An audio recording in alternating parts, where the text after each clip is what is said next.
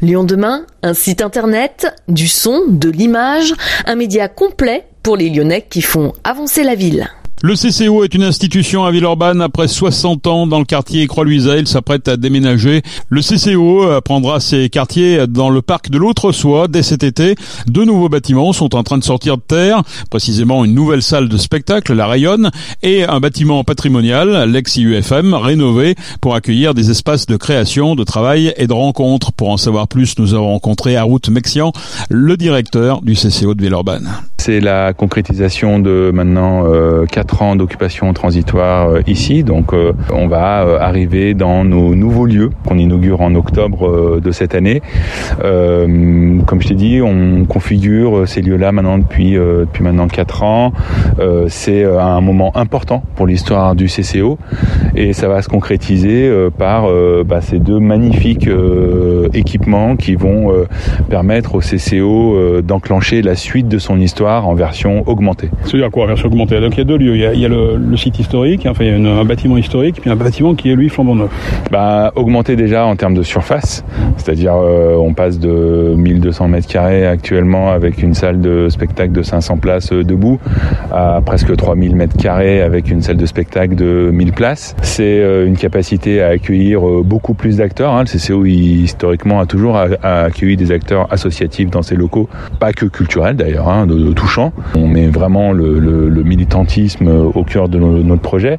Et puis c'est aussi l'opportunité de proposer euh, de nouvelles ressources aux habitants, un Fab Lab, un amphithéâtre, euh, euh, des salles de création modernes, équipées, qui correspondent au plus près des besoins des structures, studios. C'est vraiment basculer le CCO dans une nouvelle énergie pour repartir sur 60 ans de militantisme et d'action.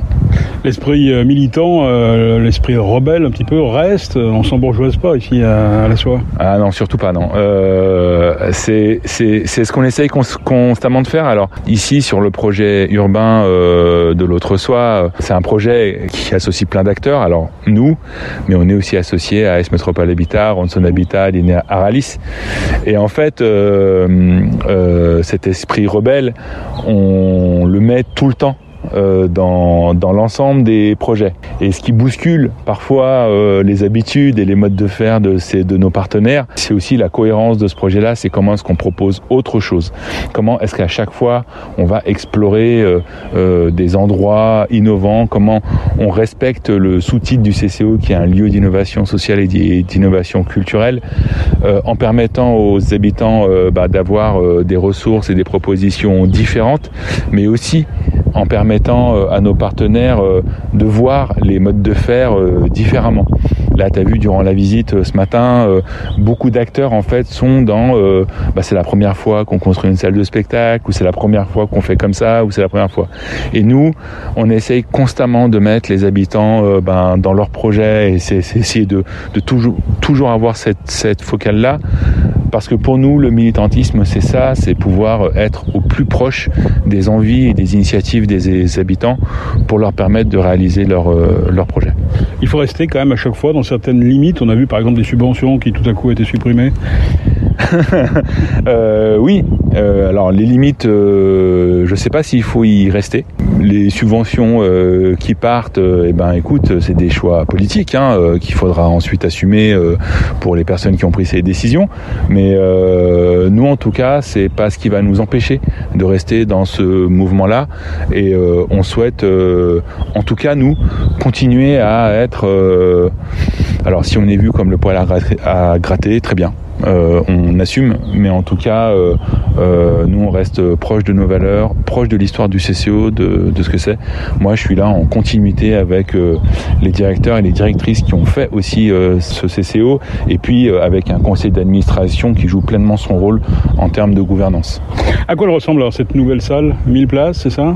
C'est un équipement qu'on n'a pas voulu dans vraiment une destination esthétique ou disciplinaire. On ne veut pas réfléchir en silo, on veut vraiment pouvoir par tout accueillir, de, du concert extrême euh, de nuit, musique électronique, jusqu'à la pièce de théâtre où euh, euh, des amateurs, des habitants, des pros sont là, du pas sonorisé du tout jusqu'à à la sonorisation extrême. Donc c'est un lieu pluridisciplinaire qui peut accueillir 1000 personnes dans un format tout debout et 320 personnes dans un format tout assis avec un gradin euh, rétractable, moderne, euh, tout ça. C'est aussi une grande modularité. On peut passer d'un format tout assis à un format tout debout en moins d'une heure. On a une capacité en termes d'accroche qui est très élevée. C'est vraiment un lieu dédié pour euh, toutes les formes d'expression artistique euh, qui peuvent exister. Puis il y a un dialogue aussi avec l'extérieur que tu as pu voir ce matin, sentir que nous, qui nous semblait nous très important pour aussi continuer le travail qu'on a pu engager à travers les arts de la rue ici euh, sur sur le site et donc pas se couper. Et puis c'est aussi euh, euh des équipements qui vont proposer un amphithéâtre de 60 places avec un plateau, un, un, gradin. c'est une serre aussi qui va pouvoir se transformer à un moment proposer des choses. C'est euh, ce parc aussi qui va devenir un parc municipal. Donc quand on voudra euh, l'utiliser, on proposera euh, et on déposera comme tout le monde un OTEP. Pour le moment, c'est une propriété privée, mais demain, ça deviendra un bien public. On fait le pari qu'en termes en termes de, de propositions, on puisse proposer une palette large. Et puis c'est aussi un lieu filière, je te, je te disais. Donc un lieu où il y aura des bureaux, des postes de travail pour permettre à des acteurs pas culturels, pas que culturels, mais aussi militants de touchant de venir travailler et puis aussi des équipements avec euh, une salle de création de 100 mètres carrés, 7 mètres de hauteur sous plafond, euh, équipée en son, lumière, euh, plateau de danse, voilà, des salles de création plus petites, des studios insonorisés. Donc c'est vraiment un équipement complet. Et puis un lieu un petit peu stratégique, c'est l'Amical, qui va commencer d'ailleurs dans un semi-frigorifique. C'est quoi cette histoire? On a voulu, ici sur le projet urbain, on est vraiment dans une approche éco-responsable. Enfin, mmh. on tente d'être dans une approche éco-responsable tout le temps, sur tous les volets. Et puis ça a été la rencontre avec une, une initiative qui s'appelle Regoods, qui a pour projet de, de pouvoir euh, euh, se frotter ou se frotter au sujet des, des semi-frigorifiques. Tu sais, c'est ces grands camions, euh, conteneurs frigorifiques, qui en fait sont des déchets. Euh, on ne sait pas les retraiter, on ne sait pas les réutiliser, donc ils ont une fin de vie souvent en Afrique, euh, enterrés dans des fosses énormes. Et donc c'est un peu con parce que c'est des conteneurs qui sont déjà isolés. Et donc eux ont eu l'idée de les reconditionner et de pouvoir les transformer en locaux qu'on peut utiliser euh, ailleurs.